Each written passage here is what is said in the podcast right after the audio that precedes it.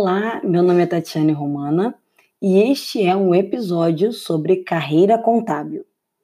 Os episódios lançados toda terças e quintas durante os meses de junho, julho e agosto de 2020, na verdade são episódios, são vídeos que eu gravei para minha playlist de carreira contábil no YouTube. Então a ideia é postar todos os vídeos que estão lá no YouTube relacionados à carreira contábil.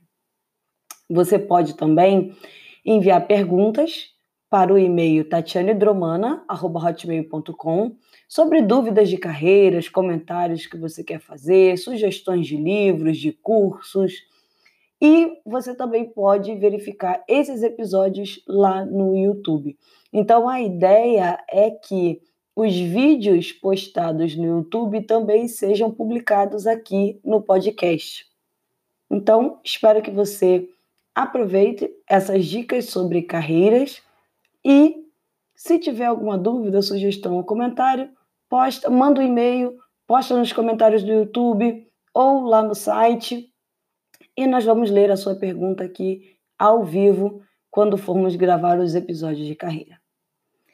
Então, fique com o episódio de hoje. Tchau, tchau. Bom, vamos falar sobre MBA em gestão empresarial? Você tem uma pós-graduação em gestão empresarial ou você tem um MBA em gestão empresarial? é, por que, que ele é interessante tá? para quem é de contábeis. Então, toda a especialização que eu falar aqui, eu estou falando para os alunos de contábeis. Claro que se você é de administração, economia, direito e quiser saber mais sobre essas especializações, ela é, é interessante. Mas eu estou falando do ponto de vista do profissional contábil porque que é interessante. O MBA em gestão empresarial, ele, ele é interessante para quem deseja seguir carreira e ser gestor.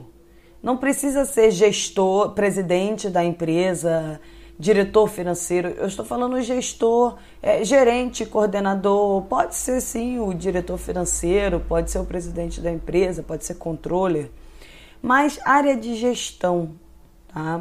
Qual é o problema? Não é bem um problema, né? Mas o que, que geralmente acontece nas graduações em ciências contábeis?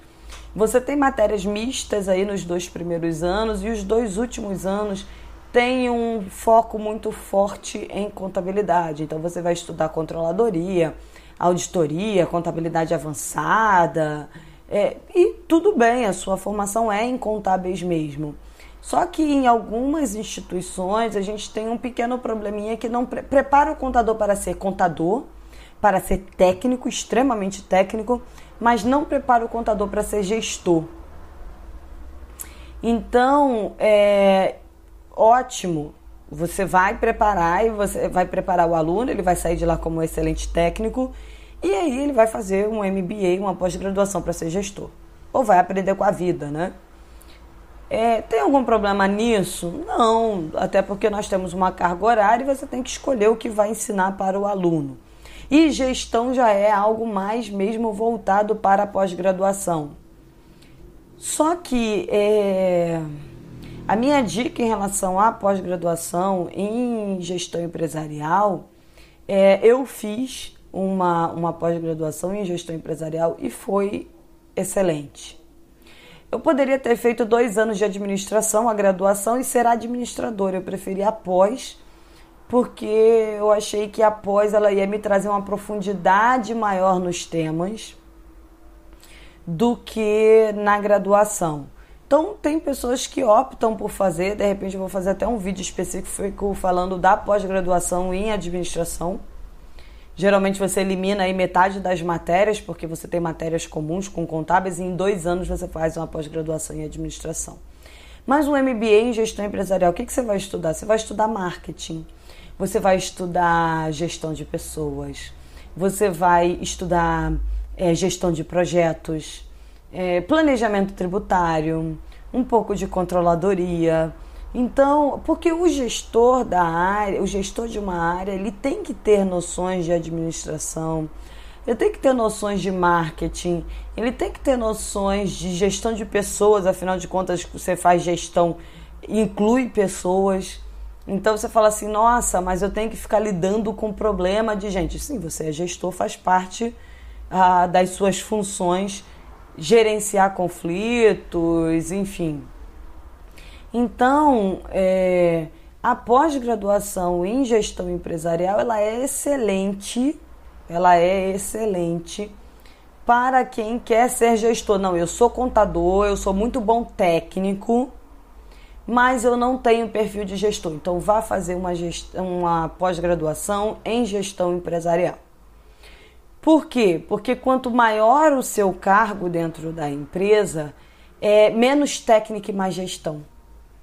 Então, eu já vi casos que a pessoa era excelente técnico, excelente, excelente, excelente, mas não conseguia alcançar cargos de gestão porque não tinha perfil de gestor, tinha perfil técnico. Então, era um bom técnico, era um excelente técnico, tinha muito domínio sobre o assunto, mas não tinha o perfil de gestor. Então essa pós é uma pós que eu recomendo para quem, claro que se você já tiver vivência, né, na área de gestão, você vai ter um aproveitamento maravilhoso da pós. Mas se você quiser uh, fazer essa pós antes, ela vai te dar noções de como ser gestor, de como se portar, de como se vender como gestor. E é, ela é interessante porque é uma pós que, se você fizer antes mesmo de ser gestor, você já vai perceber pontos onde você tem que dar atenção. Então eu recomendo muito para os profissionais de contábeis que já que querem abrir o próprio negócio, escritório de contabilidade ou empresas de consultoria, empresas de auditoria. Eu recomendo muito que você faça uma, uma pós ou um MBA, né, a carga horária maior no MBA, em gestão empresarial porque vai te abrir o universo, vai te abrir os olhos para o universo e você vai perceber que gestão é muito mais do que você imagina. Então, essa pós-graduação vai te auxiliar muito a alcançar o seu objetivo, que é ser gestor de alguma área. Então, é, como eu já falei no vídeo de especialização é, em planejamento tributário, dê uma olhada no conceito CAPES da instituição dê uma olhada na ementa do curso, então compare as diferentes instituições, o que, que ela entende como gestão empresarial, o que, que ela está te oferecendo como gestão empresarial e faça uma análise do currículo dos professores. Qualquer pós-graduação que você vá fazer, o ideal é que o professor tenha vivência naquela área, ok? Então, Quanto mais vivência, mais experiência o professor tiver naquela área, mais rica será a sua aula. O conteúdo apresentado por ele. Então, em todos os vídeos de especialização, eu vou terminar dizendo isso. Conceito CAPES da instituição, a ementa do curso que você quer fazer e a vivência dos professores nessa área. Bom, essa foi a minha dica de hoje. Se você tiver alguma dúvida, algum comentário, alguma sugestão para fazer, poste aqui nos comentários e até breve.